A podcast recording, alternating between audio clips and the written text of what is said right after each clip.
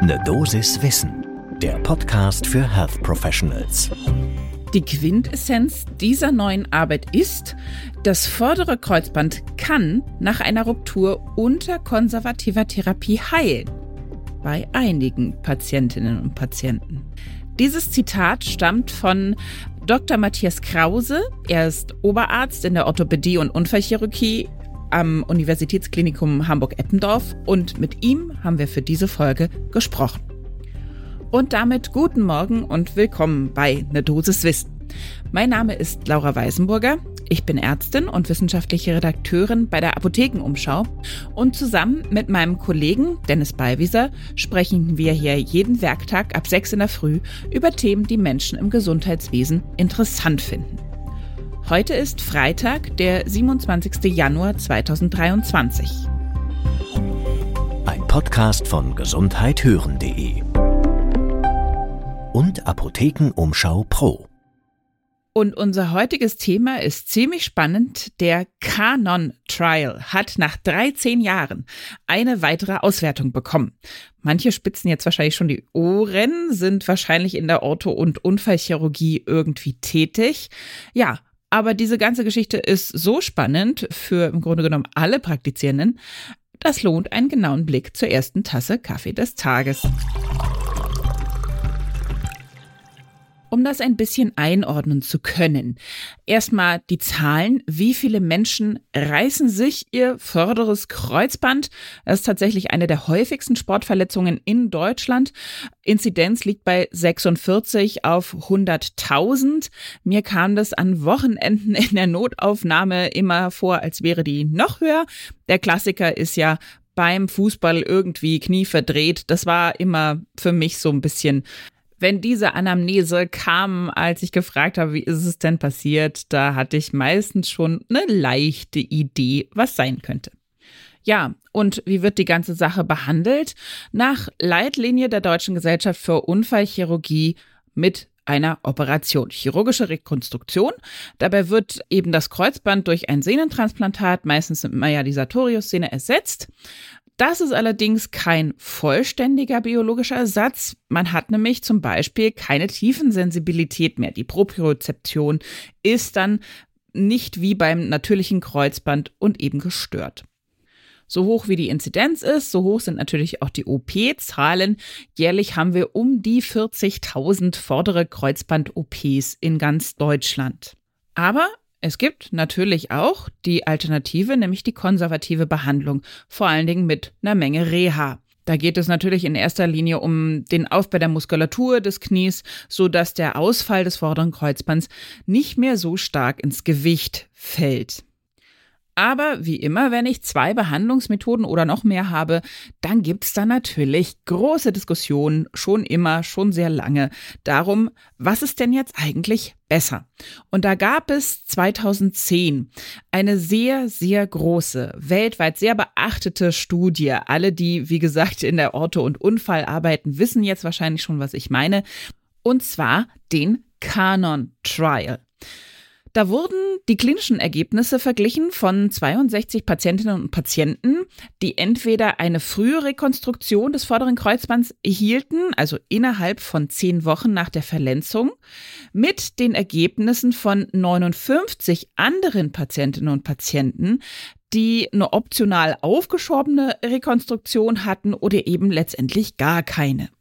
Und der große Aha-Effekt war eben, es gab erstmal keine Unterschiede in beiden Behandlungen im sogenannten Knee Osteoarthritis Outcome Score, im COS.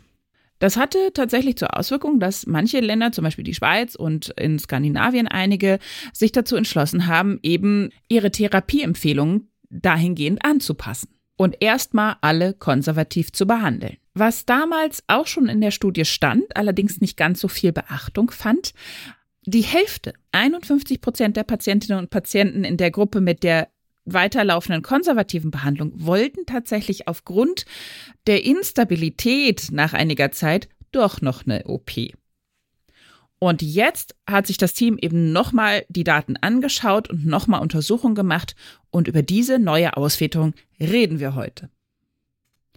Was genau wurde jetzt also gemacht? Fünf Jahre lang haben eben diejenigen, die diese Watch-and-Wait-Strategie bekommen hatten oder sich dafür entschieden hatten, mehrfach MRT-Untersuchungen bekommen. Und da zeigten sich teilweise relativ erstaunliche Dinge. Nach zwei Jahren gab es nämlich bei 16 der Patientinnen und Patienten, das sind ungefähr 30 Prozent dieser 54, Anzeichen für eine Heilung des Kreuzbandes. Und diese Patienten, die eben eine konservative Behandlung erhalten hatten und ein geheiltes Kreuzband im MRT, die erzielten dann auch bei dem COS-Test die höchsten Werte nach zwei Jahren im Vergleich zu den Gruppen nicht operierte, ohne Heilung und sogar auch operierte. Allerdings, und da muss man jetzt eben auch wieder genau hinschauen, als man dann alle orthopädisch untersuchte, zum Beispiel diesen ganz klassischen Kreuzbandtest macht, Lachmann-Test oder wer jetzt nicht so deep drin ist in der Ortho und Unfall. Das ist die vordere Schublade, die man ja spüren kann, wenn man also das, den Unterschenkel zu sich zieht und das Knie geht dann so ein bisschen auf, die Tibia rutscht so ein bisschen vor. Bei diesem Test schnitten diejenigen, die eine Rekonstruktion erhalten hat, also eine OP, deutlich besser ab. Da hatten nämlich 97 Prozent, also wirklich fast alle, ein normales oder annähernd normales Ergebnis. Und auch diejenigen, die ein bisschen abgewartet hatten und erst später operiert wurden, da waren es immer noch 93 Prozent in dieser Gruppe, die da ein normales oder annähernd normales Ergebnis in dem Test hatten. Aber in der Gruppe von Patientinnen und Patienten, die ein konservatives geheiltes Kreuzband hatten, war das nur bei 36 Prozent der Fall. Allerdings muss man dazu sagen, dass der rein technische Erfolg der OP, also dass ich keine Schublade mehr habe in dem Knie, nicht wirklich viel darüber aussagt, wie de facto der klinische Zustand der Patientinnen und Patienten tatsächlich ist. Und so sieht das letztendlich auch unser Experte Dr. Krause, wie gesagt, aus dem UKE in Hamburg. Er betont nämlich vor allen Dingen, ja, man muss halt sich genau angucken, wem rate ich denn zu welcher Therapie?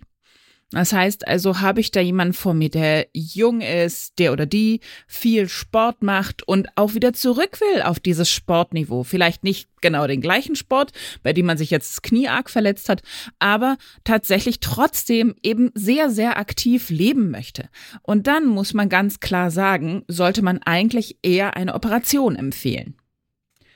Das ist aber auch nicht bei allen der Fall, denn wenn ich nur eine ganz isolierte Verletzung habe, was natürlich um ehrlich zu sein, nicht so häufig vorkommt. Beim Knie geht dann relativ viel kaputt. Die Menisken sind auch geschädigt. Die Seitenbänder sind mit in Mitleidenschaft gezogen. Der Knorpel ist irgendwie kaputt gegangen. Aber bei denen, die wirklich nur diese ganz isolierte Kreuzbandverletzung haben, denen könnte ich sagen, ja, da kann man natürlich auch eine konservative Therapie versuchen. Und er sagt auch über die Kanon-Studie oder diese Wiederauflage jetzt, das ist ganz wunderbar, dass die sich das nochmal angeschaut haben. Das ist auch wirklich gut gemacht, aber wir dürfen eben nicht vergessen, auch wenn die in den MRTs gesehen haben, hey, super, das Kreuzband ist ja sogar geheilt. Heilung ist halt nicht gleichzusetzen mit Stabilität und wieder völliger Einsatzfähigkeit im Alltag oder im sportlichen Leben. Er schlägt also vor, am allerbesten ist es, individuelle Therapieentscheidung zu treffen. Das bedeutet, sich hinsetzen mit den Patientinnen und Patienten, ganz klar Ziele definieren. Was wollen sie erreichen? Wie soll es letztendlich wieder ausschauen? Und dann die Verletzung nochmal gut zu analysieren, mit Hilfe von MRT-Aufnahmen zu schauen. Habe ich noch einen Meniskus, der dabei kaputt gegangen ist? Äh, wie sieht's mit Knochenbrüchen oder sowas aus? Und dann ganz klar zu gucken, okay, welche Methode eignet sich hierfür denn eigentlich wirklich? Der Funktionsanspruch der Patientinnen und Patienten ans Knie muss geklärt sein.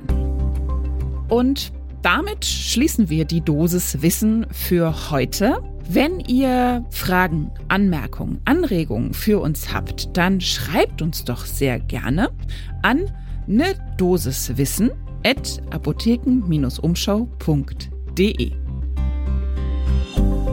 Ein Podcast von gesundheithören.de und Apothekenumschau Pro.